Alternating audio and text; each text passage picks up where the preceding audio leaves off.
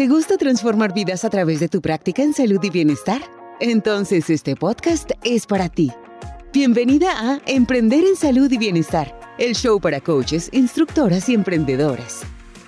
Aprende a cómo construir una práctica que te permita alcanzar más personas, mejorar tus habilidades y llegar más lejos, mientras tu bienestar e ingresos siguen mejorando. Recibirás información, herramientas e inspiración para crear comunidades, atraer nuevos clientes, transformar tu práctica y establecerte como una experta en tu área.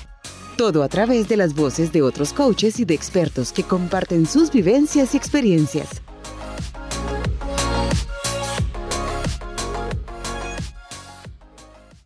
Si yo soy emprendedor en salud y bienestar, si yo soy coach de vida o si yo enseño yoga o si hago terapias holísticas o si soy instructor de meditación, de mindfulness, ¿yo para qué creo contenido en línea? ¿De qué me sirve a mí ponerme a crear un podcast o ponerme a crear un canal en YouTube o ponerme a crear un blog o lo que sea? ¿Para qué? ¿Para qué eso?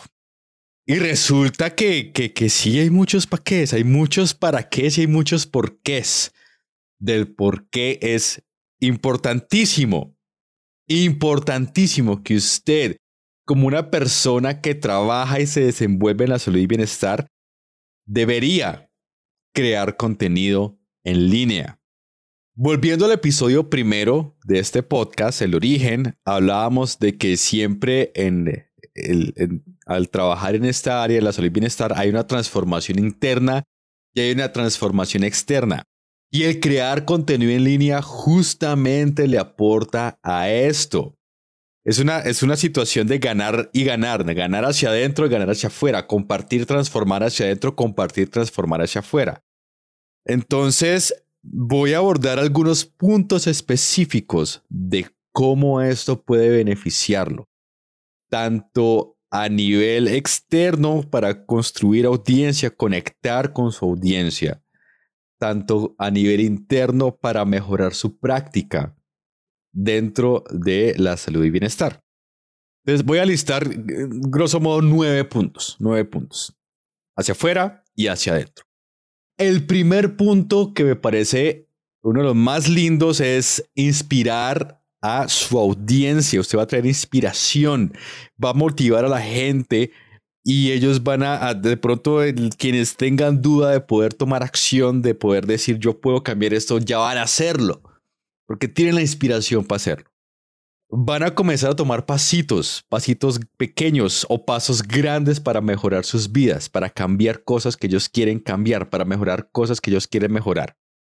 Y así sea que estas personas se, se convierten en clientes o no, es indistinto usted ya habrá hecho el acto de servicio que es aportar a la transformación de sus vidas de una forma positiva. Y asimismo, hablando ya un poquito más a la parte de negocios, esto va a ayudar a que la parte de conexión emocional con tu marca, con quién eres, con lo que haces, se establezca y se vuelva fuerte. Porque si la persona recibió esa información y le sirvió para transformarse, dice, este coach, esta emprendedora, esta persona que crea contenido, sabe lo que está haciendo y voy a seguirla escuchando y la voy a continuar, voy a continuar siguiéndola. Entonces, ahí está lo, lo importante. Primero, inspirar a la audiencia. Segundo, construir una comunidad, carajo, es importantísimo construir comunidad.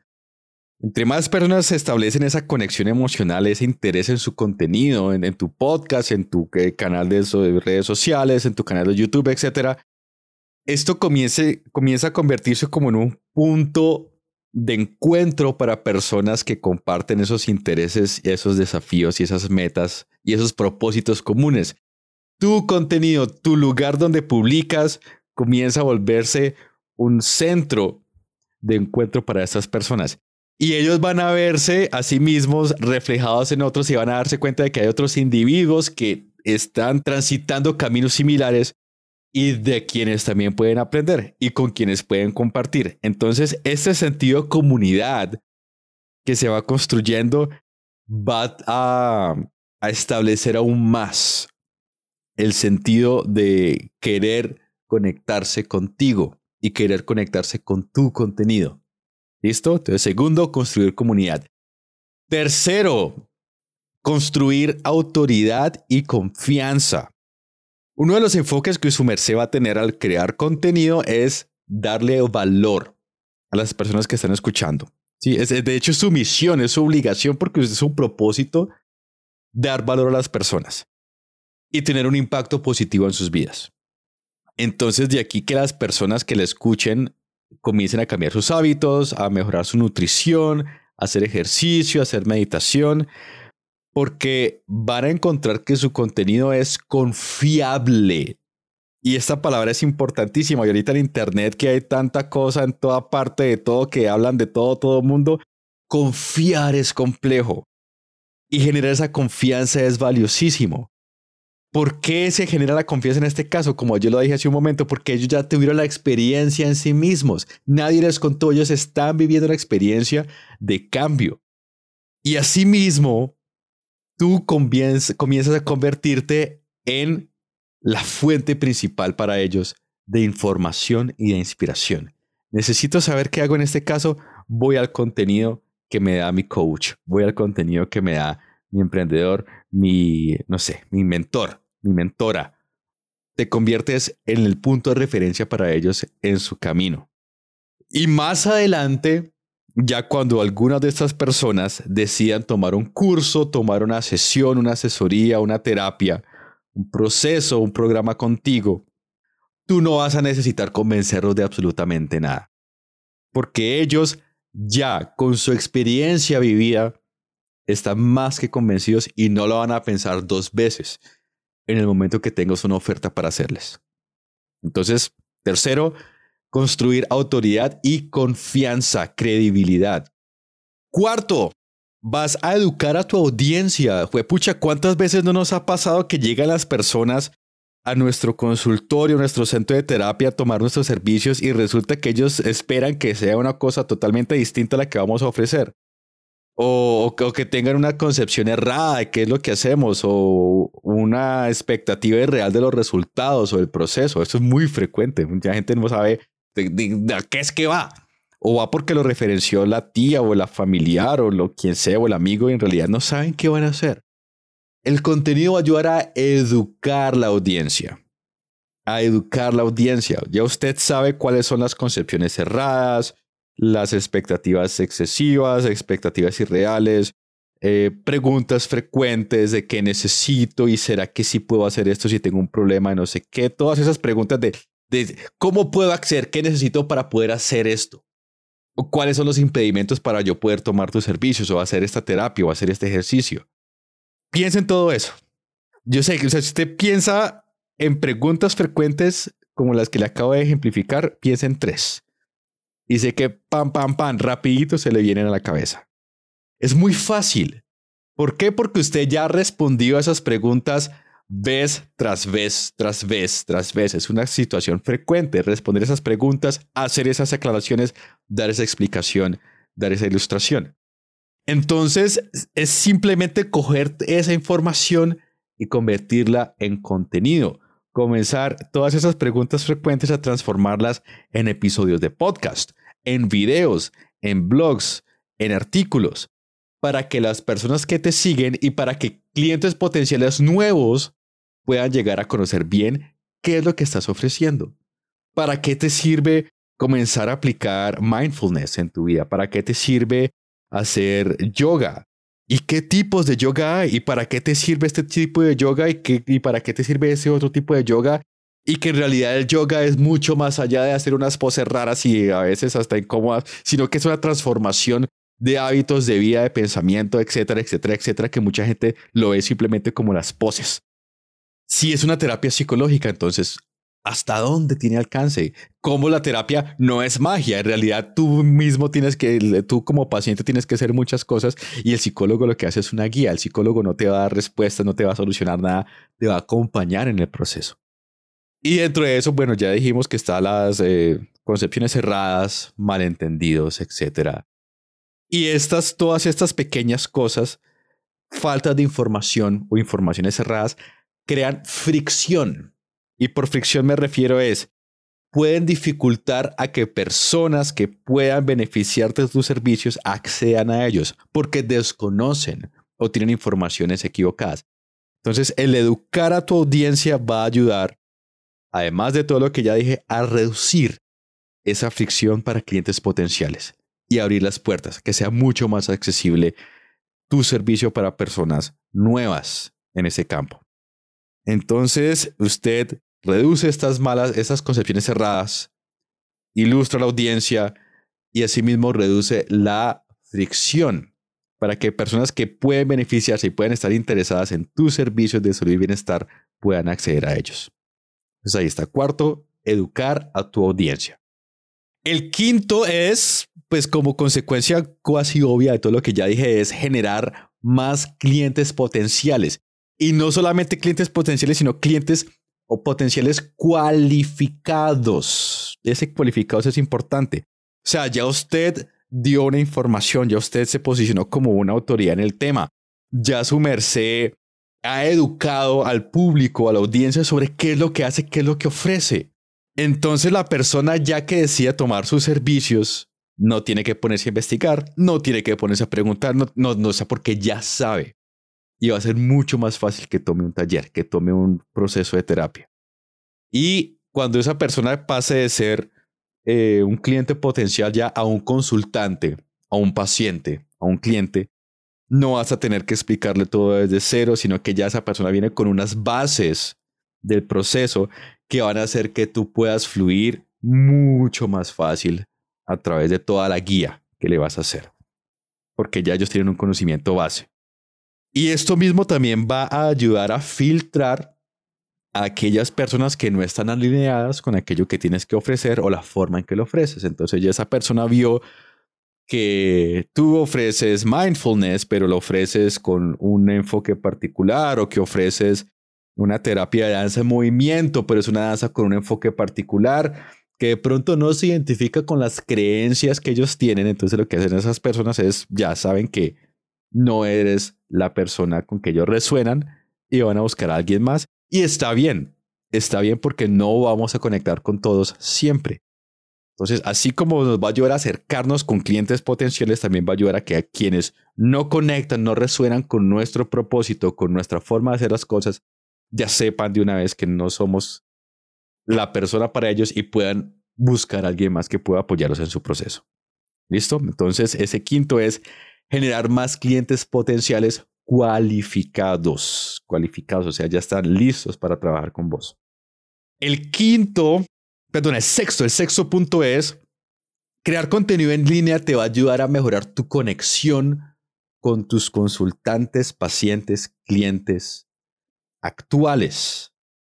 ¿Por qué? Porque es que si hay una situación que vos crees es frecuente y puedes crear una masterclass o puedes crear un artículo sobre eso, cada vez que venga una persona nueva, un, paciente nuevo, un consultante nuevo requiriendo ese tipo de, información, tú le puedes entregar esa pieza de contenido que creaste como una herramienta de referencia, como una herramienta de consulta. Mira, entonces le dices, ve, a partir de la sesión que tuvimos hoy, si escuchas este podcast y ves este video, vas a tener información de contenido.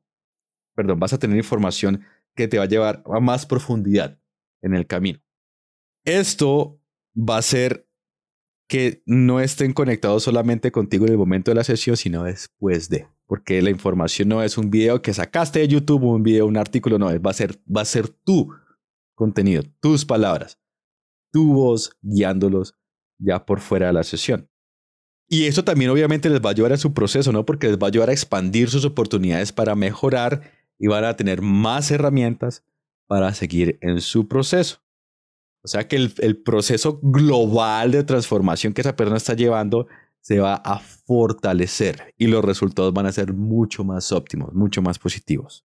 Entonces el sexto es, vas a mejorar tu conexión con clientes, consultantes, pacientes, estudiantes actuales. Bien, eso es hacia afuera. Ahora, ¿cuáles son los beneficios internos de yo hacer ese proceso de creación de contenido en línea? Y vamos a ver tres puntos al respecto. Vamos a ver conexión con líderes en tu área, vamos a ver cómo reflexionas sobre tu práctica y vamos a ver cómo puedes mejorar tus habilidades para comunicarte en público. Entonces, séptimo, el crear contenido en línea te va a ayudar a conectar con otras personas en tu área de trabajo, con otros profesionales, con otros expertos. Si tú tienes un canal de YouTube o si tienes un podcast ese autor a quien tanto admiras, ese creador de contenido, ese coach a quien tanto admiras, que has leído sus libros, que lo sigues de ese tiempo, lo puedes entrevistar y tener una conversación de uno a uno y aprender muchísimo de esa persona. Aquella persona que parecía tan inalcanzable la puedes tener ya sea de forma física o, virtual, cara a cara, para hacerle esas preguntas que tanto tiempo quisiste hacerle y ese contenido que crees se lo vas a compartir a tu audiencia. Y un efecto de esto es que vas a crear lo que se llama eh, el, anglicismo, ¿no? El networking. La red de contactos, cuando su merced necesite apoyarse para hacer un taller, para informarse sobre alguna actualización, una estrategia, una herramienta nueva. Hay un congreso, un evento, ya usted tiene toda esa conexión de profesionales que le complementan su práctica allí, ya está conectados con ellos. Muchos de mis clientes que hacen podcast me han dicho que el ejercicio de hablar con alguien más, eh, o sea, el hecho de crear el podcast parece más bien como una excusa para poder hablar con gente chévere, con gente interesante, con gente inteligente y aprender de ellos. Como una, es una, la, la plataforma en sí es una excusa para usted poder tener conversaciones en las que puede aprender muchísimo de otros profesionales en su área. Entonces, esa es la séptima, conectar con otras personas, otros profesionales expertos en su área.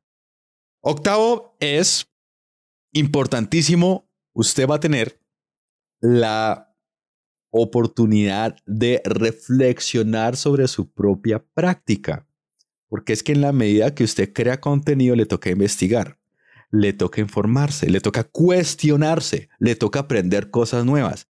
Entonces va a comenzar a ver sus propios conocimientos y su propia práctica de otras perspectivas, va a reevaluar muchas cosas, va a implementar muchas cosas, a transformar muchas cosas y va a mejorar en general en, su, en sus habilidades como coach y también internamente. Y este, este punto, este punto octavo de reflexionar sobre la práctica, va a tener su propio episodio. El noveno punto en esta lista es que vas a mejorar tus habilidades de comunicación, tus habilidades de presentación, de hablar en público. Porque al verte frecuentemente expuesto a participar, ya sea o a desenvolverte en monólogos, como lo estoy haciendo yo en este momento, que me siento a hablar enfrente de una cámara, o a participar de conversaciones con una o más personas, vas a mejorar tus habilidades para estructurar ideas y para comunicarlas de manera oral, si es tu objetivo crear contenido que tenga que ver con oralidad, audio, video o escrito, según como prefieras. Y de esa forma entonces, si te has llegado a sentir nerviosa o incómoda, cómoda enfrente de un micrófono, una cámara. Yo sé al principio uno es raro, uno se siente como raro enfrente de una cosa hablando solo. Y también vas a hacer que las interacciones vuelvan más naturales, ¿sí? Entonces, tanto hablar frente a una cámara se vuelve natural, como tener conversaciones con extraños, tener esas entrevistas se vuelve más natural. Y puedes construir mejor tus ideas y puedes expresar mejor tus ideas y te vas a pegar menos y la información, las preguntas, lo que quieras resumir va a fluir mucho más. Y asimismo también vas a identificar aspectos que puedes ir ajustando para mejorar la forma en que te comunicas y la forma en que hablas con personas, grupos, con audiencias en línea, no solamente hablando de individuos, sino también cómo te diriges a audiencias.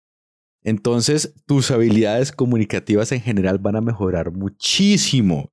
Y eso te sirve tanto a nivel de coach o de mentor o de profe o de psicólogo o lo que manejes, como también a nivel de, negocios, porque el hecho de que tú puedas comunicarte de manera más eficiente va a ser asimismo que tu mensaje sea más claro, que llegue más fácilmente, que puedas generar una conexión con la audiencia de una forma más efectiva. Entonces, ese fue el noveno, mejorar tus habilidades de comunicación. Listo, esos son los nueve puntos, nueve formas en las que vas a mejorar o en las que te va a servir muchísimo crear contenido en línea. A ver, rápidamente mis notas para hacer un resumen rápido. Primero vas a inspirar a tu audiencia. Segundo vas a construir comunidad. Tercero vas a construir autoridad y confianza. Cuarto vas a educar a tu audiencia. Quinto vas a generar más clientes potenciales cualificados. Sexto, vas a mejorar tu conexión con tus consultantes, clientes, eh, eh, eh, pacientes, como los denomines, estudiantes, etc. Séptimo, te vas a conectar con, otras, con otros expertos en tu campo. Vas a generar conexiones, networking con otros expertos en el campo de salud y bienestar. Octavo, vas a reflexionar sobre tu propia práctica para convertirte en un mejor coach o mejor instructor, mejor psicólogo, mejor lo que estés ejerciendo. Y noveno, vas a mejorar tus habilidades de comunicación. Estas son nueve ideas. ¿Puede que haya más? Sí. De hecho, si se te ocurre otro, me encantaría que me la compartieras. Por favor, por favor, por favor. Apreciaría mucho que me compartieras de qué otras formas crear contenido en línea puede mejorar hacia afuera y hacia adentro tu práctica dentro de la salud y el bienestar. Si estás viendo esto por, por YouTube o por Instagram o por donde sea, me dejas el comentario. Si estás escuchando el podcast, métete a la página rápido vozdioruga.com y me mandas allí en el formulario de contacto, me cuentas qué otras formas conoces en que te puede beneficiar hacia adentro y hacia afuera crear contenido en línea. Y eso es todo por ahora.